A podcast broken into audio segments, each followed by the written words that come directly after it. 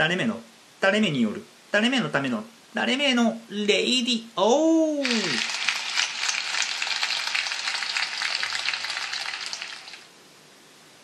朗読小説「ビューティフル・ビューティフル・ネーム」第1話。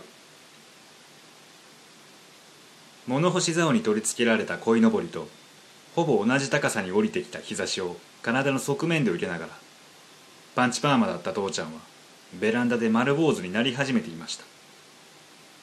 その後ろに立っている母さんも同じ日差しを同じところで同じところに浴びていました。あのチリチリはバリカンの刃に絡まってつっかえたりしないのかなんてことを子供らしくガラス越しに僕は思ったものです。切腹する武士のようなあるいは引退する力士のような凛々しい風な左の目と口の端が部屋からも見えてあれは本当はただ痛いのを我慢しとる顔なんじゃろう。実は右目はつむっとるに違いないわ。そう思うと笑えてきてそれがなかなか止まりません。僕は下唇を無意識に噛んでいました。それでもおかしさは一向に止まりませんでした。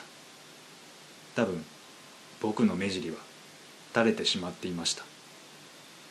うちにはずっと「お父上母」と言わせたいかのように父ちゃんの木刀がテレビの横の壁に取り付けられた引っかかりにひょいっとそれでいてデデーンという具合に乗せられ飾られています。父ちゃんは武士ではありません。その木の鋭利な一帯に積もる埃とそこから滑り落ちないようへばりつく埃がいつも僕を見下ろす。父ちゃんは痩せこけた無職です。いつからか盛り上がりのなくなった父ちゃんの肩は時々何かに反応しました。とても臆病にとても偉そうに。その度僕は右の刃から左の刃に重点を移して下唇を噛み殺す。二つの目尻が垂れないよう噛み殺します。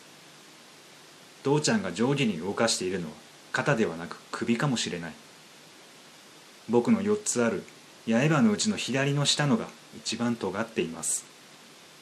母さんにも僕と似た歯があるからもしかしたらこの時親子で同じように唇に痛みがあったかもしれません。だけれどこの家で垂れ目なのは僕一人です。